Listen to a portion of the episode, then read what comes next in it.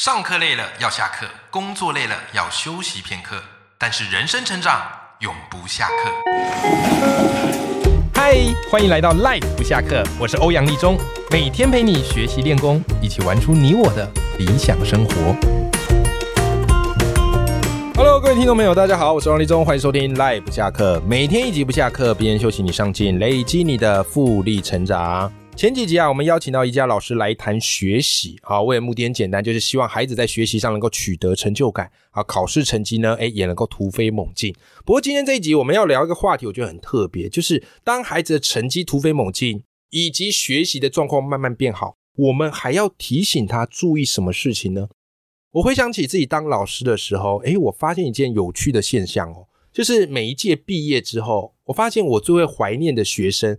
往往不见得是成绩最好的同学，而是那些成绩普普，可是你却可以感受到他的善良，然后以及对你的那种亲切感的同学。反而是有些成绩很好的同学，有时候你真的会摇摇头，因为他们可能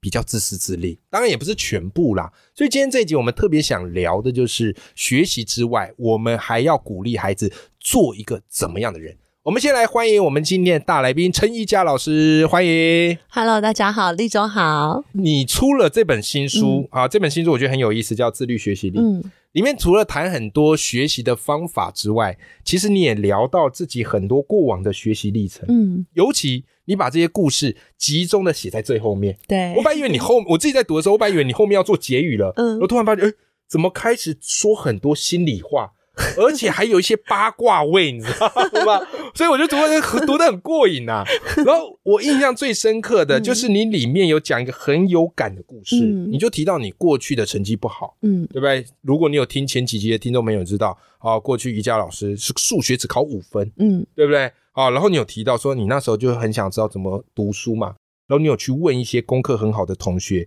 结果得到答案往往是我不知道，对，哎，这到底是怎么一回事？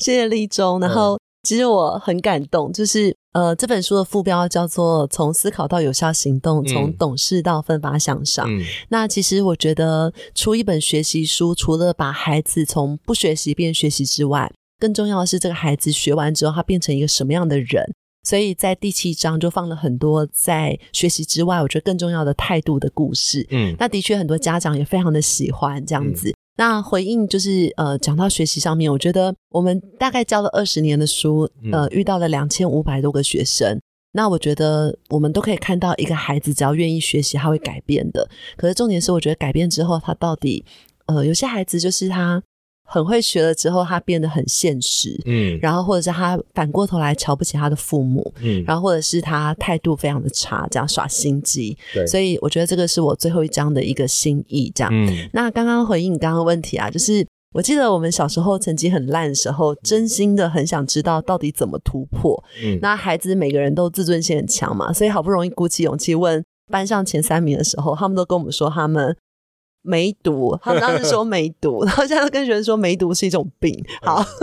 然后那时候就想说，哇，怎么会这样？所以我那时候就跟自己说，如果有一天我努力到一个程度，人家来问我的时候嗯，我绝对要诚实以对。那终于等到我高三那一年，有人来问我说：“佳佳，你周末读书读多久？”然后我就非常诚实的说，我礼拜六跟礼拜天各读十个小时。嗯那同学听完就傻眼，他说：“怎么可能十个小时？”我就说：“从早上八点到晚上十二点，扣掉嗯休息就十个小时。”那我那时候体会是，我很勇敢的告诉我朋友，我读十个小时，嗯他也是有心要学习，所以他回家就读了十个小时。嗯然后后我因为知道他很认真读十个小时，我就很害怕，我就读十二个小时。哦，它反而变成一种良性的竞争了， 对，所以后来我就写的这篇文章叫做《鼓励别人不耍心机也是功德一件》，嗯就是我觉得真正的对手不是在你的班上，你的班上应该是你的共奋斗的班底。嗯我觉得真正对手是在你看不到的地方，他还非常的努力。嗯所以以很多人耍心机，觉得好像只要把自己班上搞烂，他就变强了。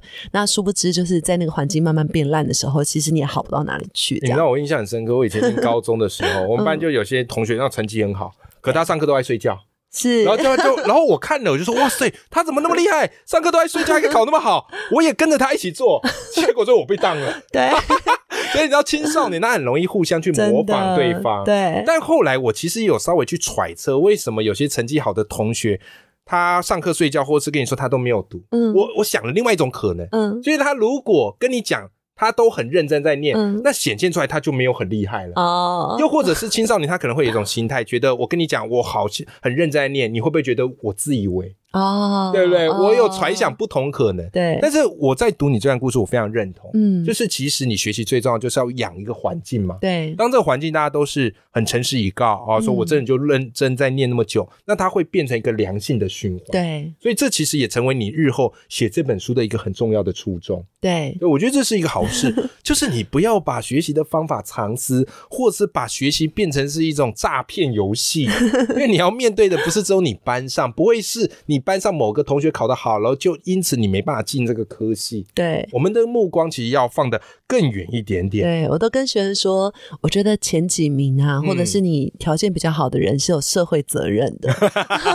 因为我在那个学习法里面有讲到一个终局视角嘛，嗯、那终局视角就是设定你的。最后的目标，那有时候目标虽然在你心中，可是每天化为生呃生活的行动力其实会薄弱，所以你我就跟他们说，你在班上找三个你学习的标杆，当你想混的时候，你就看那三个在干嘛这样。然后哦，这个好，这个好。 对，然后为什么要找三个呢？就是我说，如果一号倒下，就赶快看二号，对不对？二号也倒下，就赶快看三号。那如果三号也倒下。听过这档节目就知道说，嗯，就是班上气氛太差，就要去报告老师，我们班班风太差了这样。然后跟他们说，就是最后不是要猜嘛，有时候我们还是不会写要猜，那、嗯嗯、为什嗯么人家猜都猜对，你猜都猜错，就是功德做太少。 嗯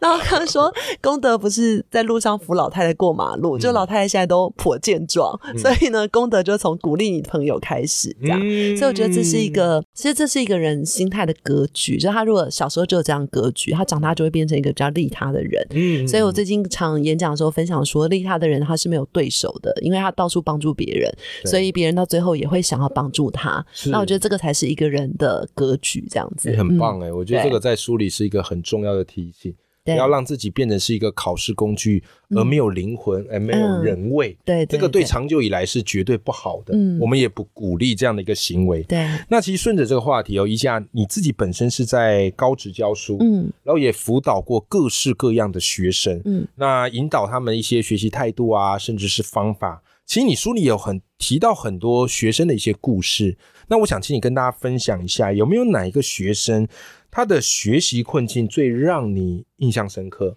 那你后来是怎么样去开导他的呢？好，那我其实印象最深刻，跟我上一集其实讲到的概念很像，嗯、就是。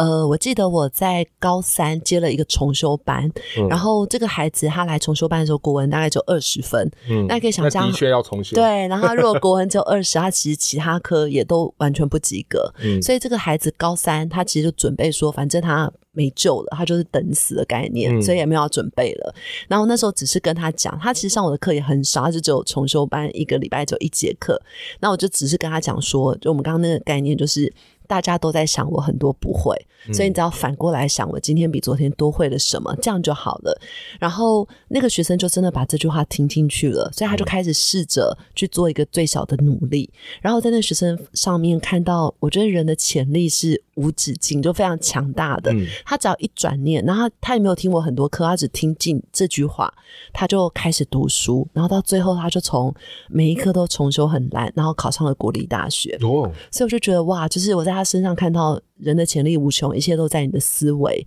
嗯思维就产生行为。嗯、那第二个，我觉得正向的意识很重要，就是你到底怎么定义你自己的。嗯，人会活在自己的定义里面，所以如果定义自己说我就是。不喜欢国文，我就是学不来，那你就会变成这个样子。嗯、可是如果你定义自己说，就是我还有机会，然后我至少做一个最小的努力，你就会改变这样子。哦、对，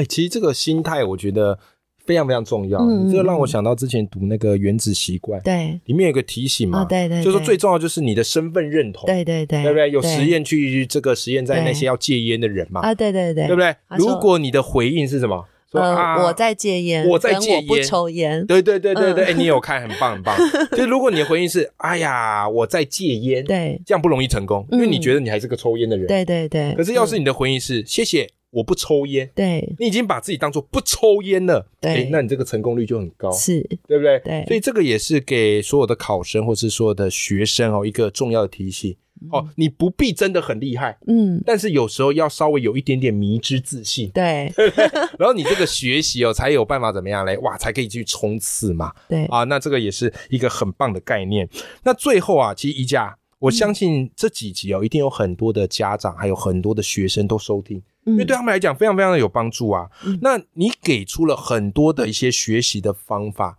但你这本书我觉得最特别的是，你不是只谈一些冷冰冰的学习工具，嗯你会回到心态。嗯然后你也会从心理学的角度来告诉大家，怎么样去养成一个好的的学习心态。嗯所以最后，我想请你来跟大家来聊一聊，有没有什么重要的学习心态是你想要特别提醒今天有在收听我们节目的家长跟同学呢？好，谢谢。就是我觉得学习这件事啊，跟考试这件事，乍看好像是学习，嗯哎其实他在讲人生，就是所有的学习其实都关乎到一个人他面对挫折的能力。嗯然后我发现说，就是一个学霸到底代表什么？其实他不只是代表他很会学习，可能还包含他在经历那么多挫折之后，他怎么样爬起来的能力。所以，呃，我在演讲过程里面会发现有很多很厉害的学生，他到了最后临门一脚的时候，他就逃跑了，因为他很怕知道最后的结果，害怕失败。嗯所以我觉得害怕失败这件事情是现在人普遍的一个心态。那甚至有学生会说：“我觉得我不敢太努力，哦 就我学生会说，我第一次模拟考不要考太认真，然后对嗯这样我如果考差，我比较不会难过，然后我再慢慢努力就好。就是你会觉得那心态怎么会是这样？哎、这种人我觉得蛮常见的有欸因为对以前我很喜欢打篮球，然后我每次篮球场上我最讨厌一种人，嗯就是他感觉没有在认真打。嗯嗯，然后就是那种吊儿郎当的，对我就觉得这种人就给自己台阶下、啊，就是他打赢了就代表他超强，对他打输了就是我也没认真，对对不对？那我发现实其实有些学生也会这样，是，然后最后就弄假成 真了。所以我说得学好生就是一开始跟我说他。我就说你为什么不努力？因为你每次，譬如说嗯一二年级都是前五名好了，然后模拟考怎么都考十几名，嗯他就说因为我呃先保留实力，他就说我保留 实力，然后可是我觉得人心是这样哦，虽然就像我们说，你定义自己是保留实力，可是等到真的考差的时候，你是难过的，嗯所以你就花很多时间在处理你的情绪。嗯那所以我觉得怎么面对挫折是一件很重要的事。那我我常给学生一个，我都会想办法把情绪拆解成理性头脑，所以我就告诉我学生说，那你就想。如果今天我的目标是考上台大，嗯考上台大到底值你经历几次的失败？一百次够不嗯够？然后值不值得？然后他就会觉得哦，原来我要去的是台大，那我一百次失败，我觉得很值得，所以我现在累积这几次也没什么。我觉得这样去反过来想的时候，他就觉得好像挫折没那么可怕。最而后且那你把个。挫折量化了，对，然后那你想，你如果去考了一个，你你的目标是很低的嘛，所以你要忍受两三次的挫折就可以达到那个目标，那当然你就是最后变这样的人。嗯可是如果你今天人生是要财富自由，你是要什么的，嗯那你当然要经历的挫折就很多，所以你把它量化成我要到达这个目标，我要经历几次挫折，然后嗯这样子你就会觉得哦。钝感就是我们上次你有嗯讲过说你很喜欢我提到一个叫做对挫折要有钝感对力，对，对，就是现在孩子是对挫折很敏感，然后对对啊别人的感受很钝，哦 就没有同理心对 对对，然后对挫折很敏感。嗯可是我觉得应该相反，是就是对挫折要钝一点，就是嗯面对挫折要把它当成哦，这就是我一百次中的累积。而且我觉得你这方法就是变得说把挫折变像极点一样，对对哎、对，你就不会那么对难过，说 哎我集了一个点哦，我只要再是失败九十九次就可以考上台大，， 对是，。这我觉得也蛮好的、啊对啊，就是想办法把他们，我觉得。就是现阶段我们要改变孩子，可能不是我们小时候那种很说教，而是要嗯把所有的情绪拆解成理性可以计算的。嗯就像刚刚我们一开始说，那个小孩不想读书，嗯那用三个方式去带他去醒思、判断，嗯这样子，对其实我觉得每个时代的孩子都有每个时代的孩子的特特点。质。这个时嗯、代孩子，我觉得他最大的优势就是他有创造力对哦、那他比较辛苦的地方是，可能他们心思比较敏锐。对，可是如果我们大人或是老师们能够找到他一个奋战的理由，哎、其实他会比我们这一代人都还要拼。嗯对， 这个是我觉得这一代的一个很大的优势，所以千万不要去看清自己。嗯啊，那宜家老师他写的这一本书叫《自律学习力》，我觉得这本书真的是非常棒的一本书。我相信这四集大家听下来一定觉得欲罢不能，因为宜家老师身上有太多的宝藏可以去挖了。那我也想要问宜家老师，就是听众朋友听了这几集哇，好喜欢哦，想要继续 follow 你的演讲消息啊，嗯、或是你有什么样的一个新作品啊，他们可以在哪里找到你呢？好，谢谢。那就是呃，可以去脸书上面搜寻我的粉丝页，嗯，你的粉丝页叫做就叫做陈宜家，OK，就三 个字，本名陈宜家，对，本名对哦，OK，对，然后欢迎呃买这本书回去看，然后如果大家觉得很好，就是我觉得让你的氛围变好，所以你也可以买回去送给你的朋友，然后大家一起变成同频的人。嗯、哦，这个真的非常的重要，嗯、好不好？哈，好，那这本书呢，书籍链接我也会放在节目的。资讯栏里头，你只要点进去就直接购买啊，来支持宜家老师的著作。然后甚至一本好书哦，你也不要自己私藏，你可以分享给更多 的人。对，OK，好，那今天非常谢谢宜家老师来到我们的节目，谢谢大家。好，我们跟听众朋友说拜拜啊，拜拜。